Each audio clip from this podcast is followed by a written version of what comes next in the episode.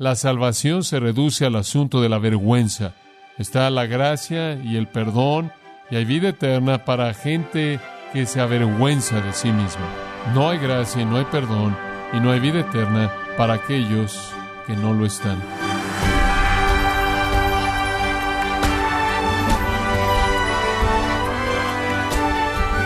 Bienvenido a su programa Gracias a vosotros con el pastor John MacArthur. Cuando presenta a alguien el Evangelio, tiene que decirle por qué necesita el perdón y es por el pecado. Pero ¿debería acaso profundizar ese punto? ¿Qué pasaría si la persona se sintiera avergonzada? Quizás dejaría de escuchar. Bueno, yo le invito con John MacArthur quien mostrará a continuación que estar avergonzado es la clave para llegar a la fe en Cristo, en la serie titulada Difícil de creer, en gracia a vosotros. Abra su Biblia en Lucas capítulo 9 si es tan amable. Quiero hablar de las palabras de Jesús en el versículo 26, porque el que se avergonzare de mí, de mis palabras, de éste se avergonzará el Hijo del Hombre cuando venga en su gloria y en la del Padre y de los santos ángeles. Quiero concentrarme en el término avergonzare. Cuando hablamos del peor tipo de conducta humana, con frecuencia decimos que alguien no tiene vergüenza, que se comportan como alguien sin vergüenza. Ciertamente hay muchas personas que no tienen vergüenza cuando hablamos de su propia conducta y francamente cubren un espectro amplio. Hay personas sin vergüenza que son muy malas, muy inmorales. Viven el tipo de vida más impío, aparentemente teniendo su conciencia cauterizada de tal manera que no sienten culpabilidad ni remordimiento, sin importar cuántas leyes de Dios quebrantan o con qué frecuencia las quebrantan.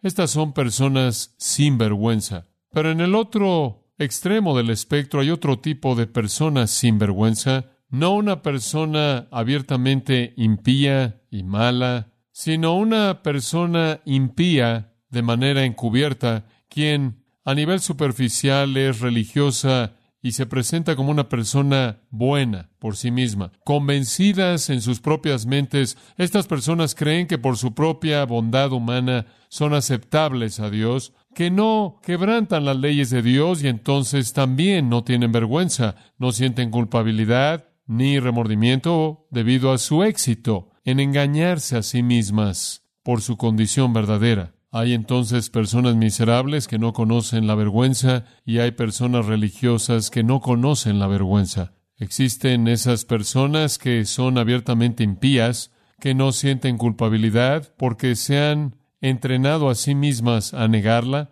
y están esas personas religiosas que son impías de manera encubierta, que no sienten culpabilidad porque se han entrenado a sí mismas a confiar en su propia justicia personal. Como en todo lugar y todo momento, Israel estaba llena de ese tipo de gente sin vergüenza. Estaban los reprobados, estaban las prostitutas, estaban los criminales superficiales, estaba lo más bajo de la sociedad humana, estaba la escoria, los publicanos, la gente abiertamente miserable que vivía vidas sin vergüenza, peores en muchas maneras y más difíciles de alcanzar, estaba la élite religiosa, los escribas y los fariseos y los principales sacerdotes y aquellos que moldeaban la institución religiosa, quienes también no tenían vergüenza porque creían que no tenían culpabilidad delante de Dios, que ellos por su propia bondad personal habían borrado su culpabilidad. En ambos casos, estas personas se enorgullecen de cosas de las que deberían avergonzarse.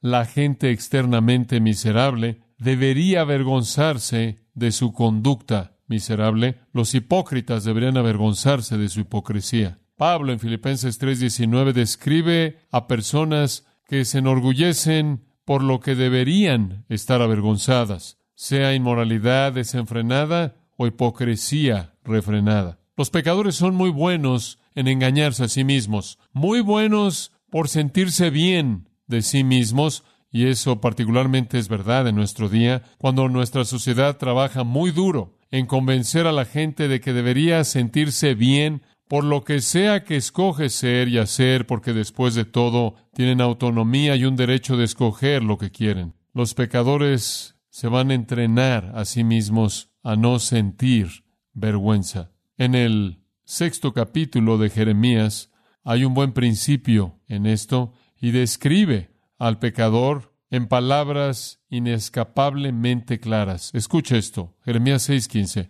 ¿Se avergonzaron por la abominación que han cometido? No se avergonzaron, ni siquiera se avergonzaron en absoluto, ni siquiera supieron cómo sonrojarse, ni siquiera sabían que eran algo terrible. Ni siquiera sabían que eran una causa de desgracia. Ni siquiera sabían que se estaban avergonzando a sí mismos. Se habían entrenado a sí mismos para no sentir. Todos los pecadores, sean religiosos o no religiosos, sean morales o inmorales, tienen suficiente por qué avergonzarse. Suficiente. Y la Biblia habla mucho de esto. Las palabras asociadas con la vergüenza están a lo largo de las Escrituras. Vergüenza, vergonzados, vergonzoso, sin vergüenza. Aparecen en las Escrituras conectadas con el pecado, sea el pecado hipócrita de justicia personal o sea el pecado de inmoralidad abierta o cualquier cosa en medio de estos dos puntos, es una causa de vergüenza, culpabilidad, pena, desgracia, o inclusive esa palabra antigua, mortificación. Mi madre solía usar esa. Me acuerdo que ella me decía como niño, deberías mortificarte por hacer eso. Estoy mortificada porque dijeras eso. Y esa era la manera más severa para que ella expresara sobre mí vergüenza. Me da gusto que fui criado por padres que me dijeron con frecuencia, deberías estar avergonzado de ti mismo. Me sirvió mucho más que tener a padres que me dijeran, deberías estar orgulloso de ti mismo o sentirte bien por ti mismo. La salvación se reduce al asunto de la vergüenza. Para aquellos que están avergonzados de sí mismos hay esperanza de salvación. Para aquellos que no lo están, no hay esperanza. En eso se reduce. Está la gracia y el perdón y hay vida eterna para gente que se avergüenza de sí misma. No hay gracia y no hay perdón y no hay vida eterna para aquellos que no lo están. Y esa es la alternativa. De hecho, Jesús presentó la alternativa de manera clara cuando él dijo, porque el que se avergonzare de mí y de mis palabras, de éste se avergonzará el Hijo del Hombre cuando venga en su gloria. Como puede ver, cuando el Hijo del Hombre venga en su gloria, Él va a tener que enfrentar a los pecadores. Y la única actitud que un Dios santo podría tener hacia el pecado no perdonado es tratar al pecador con vergüenza consumada permanente. Para esas personas que no se van a avergonzar de sí mismas, Cristo estará avergonzado de ellas. Hay personas, obviamente, que se rehusan a estar avergonzadas de sí mismas y entonces se avergüenzan de Jesús y de su mensaje. Están avergonzadas del Evangelio. Están avergonzadas de llamar a Jesús Señor y Mesías. Eso sería una desgracia para ellas. Esa sería una admisión de su condición miserable y se rehusan a hacer eso. Eso fue característico de la institución religiosa. Observe Lucas 9:22, el Hijo del Hombre debe sufrir muchas cosas y ser rechazado por los ancianos y principales sacerdotes y escribas y ser matado, después ser resucitado en el tercer día. Jesús no iba a ser su Mesías, Él no iba a ser su Señor, no iba a ser su Salvador, Jesús no iba a ser su Rey, no querían que este hombre reinara sobre ellos, dijeron. Estaban avergonzados de Cristo. Todo acerca de Jesús era una piedra de tropiezo para ellos y una ofensa para ellos, no solo la cruz, sino todo lo demás. Lo colocaron en una cruz porque estaban avergonzados del hecho de que él decía ser su Mesías. Les ofendía que uno tan humilde, uno tan manso, dijera ser el Mesías. Y no fue la ausencia de virtud noble que los ofendió, no fue el poder divino que los ofendió, eso no los ofendió. Lo que los ofendió fue su mensaje, lo que los ofendió fue que Él los llamó pecadores, que Él llamó a su ayuno hipocresía, que Él llamó a sus oraciones hipocresía, que Él llamó a lo que ellos daban hipocresía. Y Él dijo, de hecho, eran los pobres y los prisioneros y los ciegos y los oprimidos, que su condición espiritual verdadera fue una de pobreza espiritual, que estaban en bancarrota espiritual. Estaban encarcelados a su propia iniquidad y se dirigían al juicio. Estaban ciegos a la verdad espiritual y literalmente estaban cargados con el peso de la culpabilidad y no quisieron recibir ese mensaje. De hecho, cuando él predicó ese sermón en su propia sinagoga, en su propia ciudad de Nazaret, la primera vez que jamás regresó a predicar ahí en la sinagoga en la que él fue creado, en donde él pasó 30 años de su vida, en donde todo el mundo lo conocía. Él predicó ese sermón y fueron sus vecinos y sus amigos y su familia extendida después de un sermón que lo tomaron a un risco y trataron de aventarlo y matarlo. Así odiaban su mensaje. Y la médula era que él los llamaba a avergonzarse de sí mismos.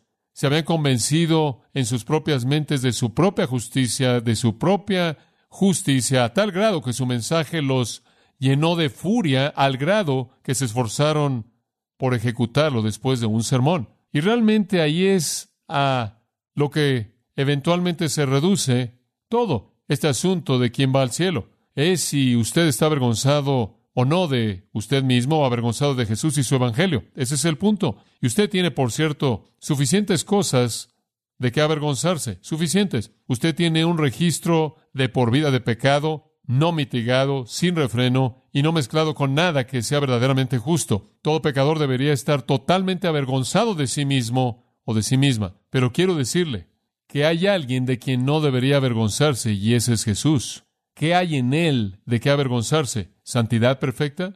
¿Justicia perfecta? ¿Virtud perfecta? ¿Bondad perfecta? ¿Conocimiento perfecto? ¿Sabiduría? ¿Compasión perfecta? ¿Amor perfecto? ¿Misericordia perfecta? ¿Gracia perfecta? ¿Poder perfecto? ¿Justicia perfecta? ¿Qué hay en él de qué avergonzarse? Decir que usted se avergonzaría de Jesús es condenar su propia condición miserable, la de usted. Es decir, Estoy avergonzado de lo que es santo. Estoy avergonzado de lo que es correcto. Estoy avergonzado de lo que es bueno. Estoy avergonzado de lo que es honesto y verdadero y justo. Estoy avergonzado de eso.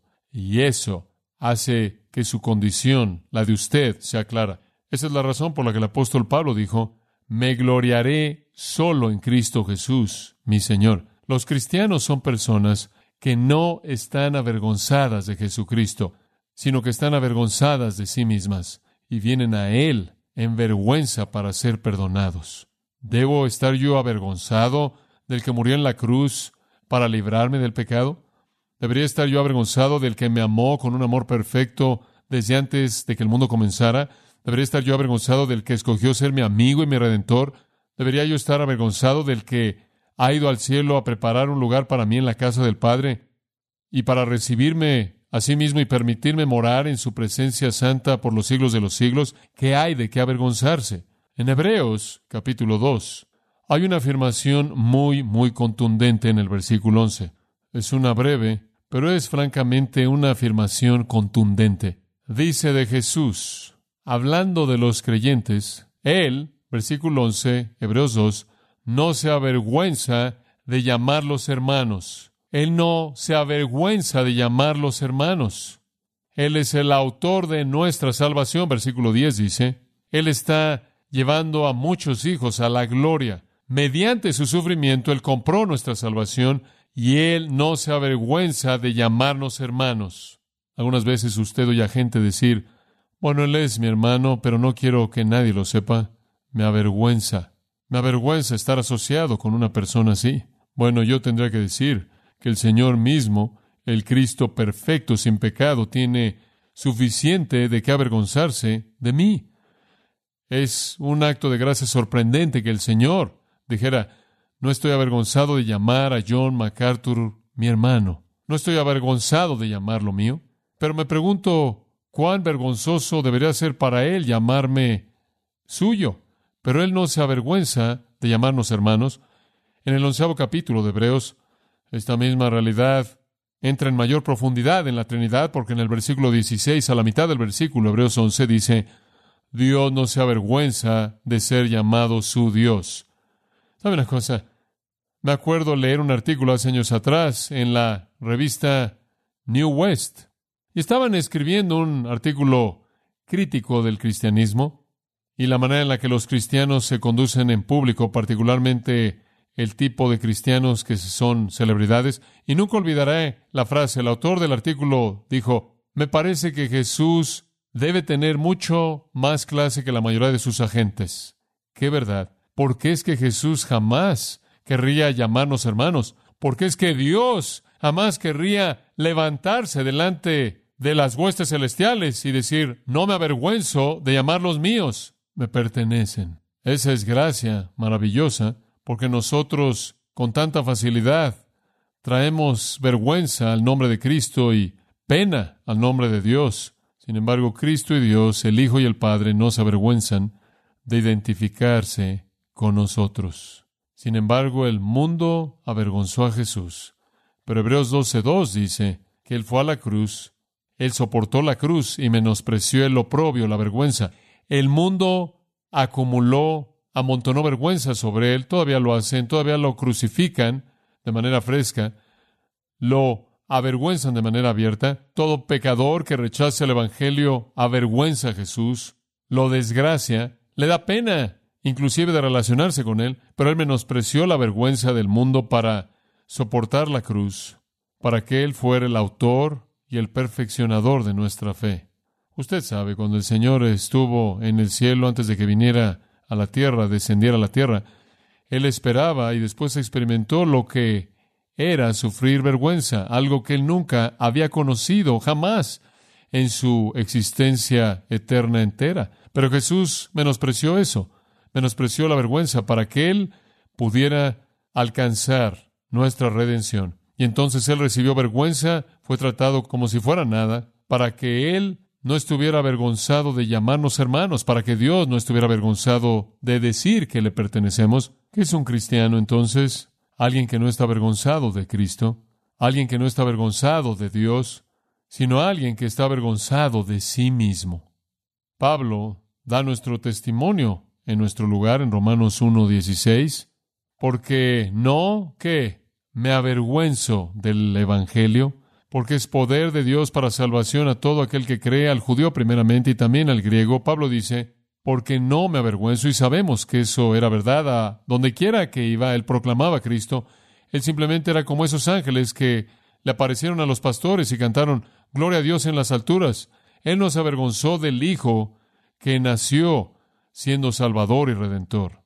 De hecho, en Filipenses 1:20, él dice, según mi expectativa más ardiente y esperanza, que no será avergonzado en nada, sino que con todo de nuevo, Cristo ahora, inclusive ahora, como siempre, será exaltado en mi cuerpo, sea por vida o por muerte.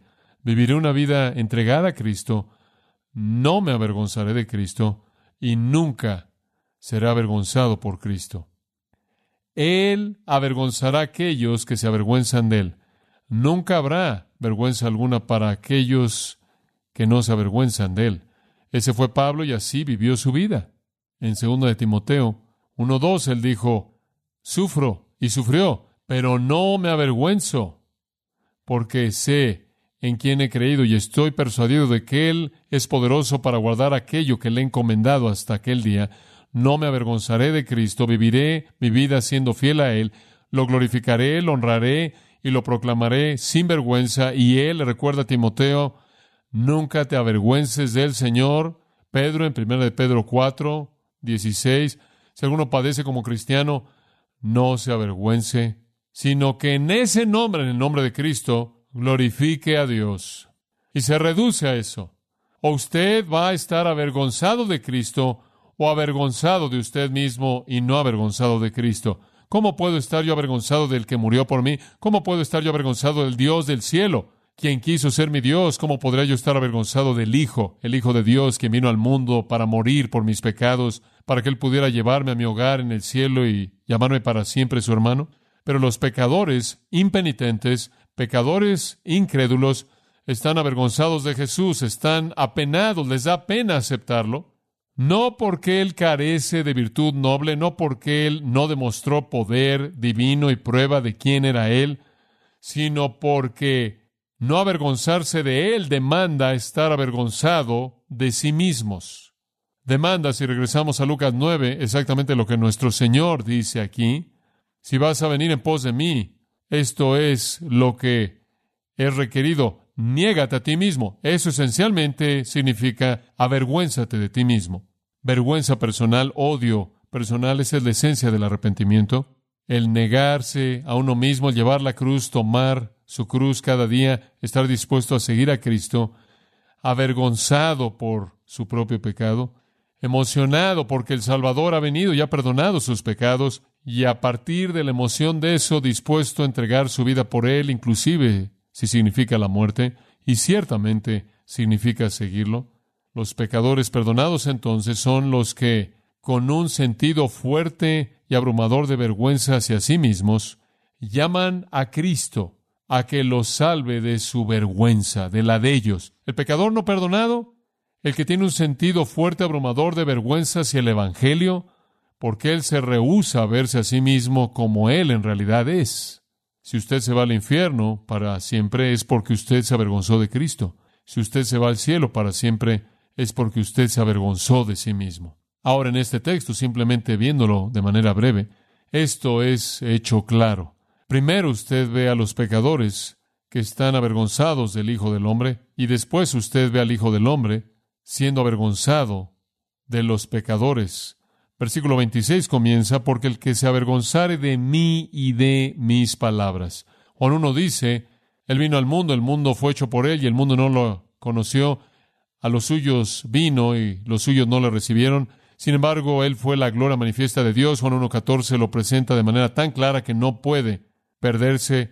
El verbo fue hecho carne, moró entre nosotros, habitó entre nosotros y vimos su gloria, gloria del unigénito del Padre, lleno de gracia y de verdad. La revelación de Jesús fue clara, fue manifiesto que Él era Dios de manera clara, inequívoca, su revelación fue clara, su mensaje fue verdad, fue en contra del pecado. Él merecía honor, Él merecía gloria, Él merece adoración. No hay nada en Él de qué avergonzarse. De hecho, usted tiene un vistazo del cielo en Apocalipsis 5 y todas las huestes angelicales del cielo y santos glorificados también están diciendo, digno es el Cordero que fue inmolado de recibir gloria y honra, riquezas y poder y sabiduría y fortaleza y toda la eternidad en el cielo será un tiempo de alabar y alabar a Cristo en toda la gloria de su perfección absoluta. No hay nada en él de qué avergonzarse. Si usted está avergonzado de Cristo, eso es un comentario de usted, de cuán torcida y depravada y pecaminosa es la mente de usted. La cruz es una piedra de tropiezo y una ofensa para aquellos que están pereciendo. 1 Corintios 1 dice.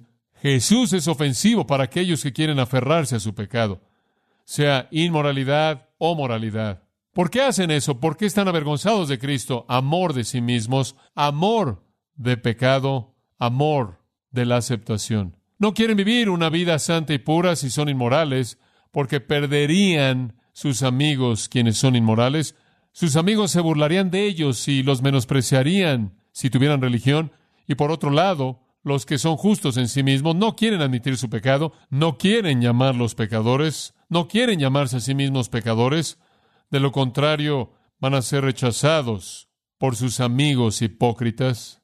La preservación de sí mismos, la preservación de sea cual sea el modo de pecado en el que usted ha encontrado su comodidad, el amor por ser aceptado en su grupo escogido de pecadores, es lo que mantiene aferrado al pecador que hace que el pecador se avergüence de Cristo, avergonzados del Evangelio que los desenmascara como miserables y condenados al juicio eterno, esas personas que son descritas ahí en el versículo 26 como aquellos que se avergüenzan de mí, de mis palabras, y eso va al fondo. Usted no puede separar a Jesús de su Evangelio.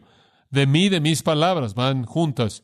No es nada más estar enamorado de Jesús, es abrazar el Evangelio que él predicó, pero en donde el temor del aislamiento el rechazo por parte del grupo de usted o el amor por usted mismo o el amor por el pecado domina el corazón, el pecador no se va a negar a sí mismo, él no va a estar dispuesto a tomar una cruz, él no va a seguir y por lo tanto el versículo 24 dice, él perderá su vida, él perderá su vida en el sentido eterno.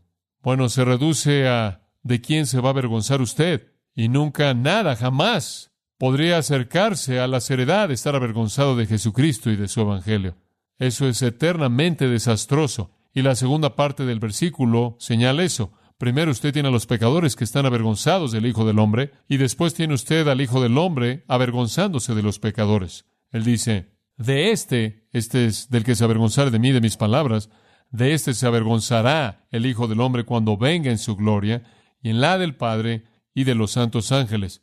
Eso está viendo a la segunda venida. Cuando Jesús venga en gloria plena, refulgente, la gloria del Padre, su propia gloria, y la gloria de los ángeles que lo acompañan, escenas descritas en las porciones proféticas de las Escrituras, en Daniel, en Mateo, más adelante en Lucas, en Apocalipsis, cuando Jesús regrese para sentarse en el trono de juicio, Él no va a tener nada más que vergüenza que arrojar sobre aquellos que se avergonzaron de él. Las palabras de Jesús aquí en el versículo 26 están ligadas directamente a un texto del Antiguo Testamento que era conocido por los judíos que lo oyeron diciendo estas cosas. Estaban muy conscientes de que Daniel había profetizado la venida del Hijo del Hombre, el Mesías. Daniel capítulo 7. Y quiero que vea en primer lugar los versículos 9 y 10.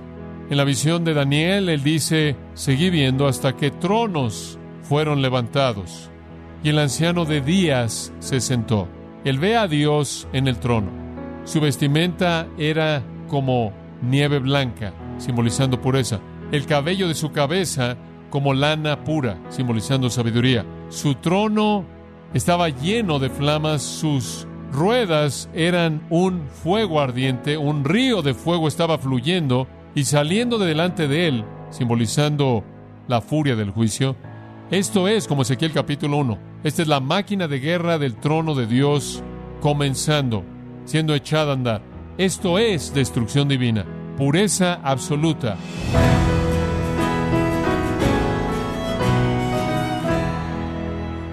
De esta forma, John MacArthur concluye la serie Difícil de creer el día de hoy, un estudio en el Evangelio de Lucas, en gracia a vosotros. Estimado oyente, en base a este estudio tenemos a su disposición precisamente el libro titulado Difícil de creer, escrito por John MacArthur, y puede obtener su copia en gracia.org o en su librería cristiana más cercana. También puede usted descargar todos los sermones de esta serie Difícil de creer, así como todos aquellos que he escuchado en días, semanas o meses anteriores, completamente gratis en gracia.org. Si tiene alguna pregunta o desea conocer más de nuestro ministerio, como son todos los libros del pastor John MacArthur en español, o los sermones en CD que también usted puede adquirir, escríbanos y por favor mencione la estación de radio por medio de la cual usted nos escucha en gracia a vosotros. Es importante conocer no solo el país y ciudad de donde usted nos escucha, sino también la radio. Para quienes contactan nuestro ministerio por primera vez, pueden solicitar una copia del mensaje de promoción sin costo alguno, un mensaje por oyente únicamente. Si usted vive en los Estados Unidos o Puerto Rico, escríbanos a Gracia Vosotros, P.O. Box 4000, Panorama City, California 91412 o puede escribirnos a través del siguiente correo electrónico radio arroba En nombre del pastor John MacArthur, de nuestro productor David Torres y del personal, le damos las gracias, invitándole para que nos acompañe en la próxima edición y así juntos continuar desatando la verdad de Dios un versículo a la vez, en gracia a vosotros.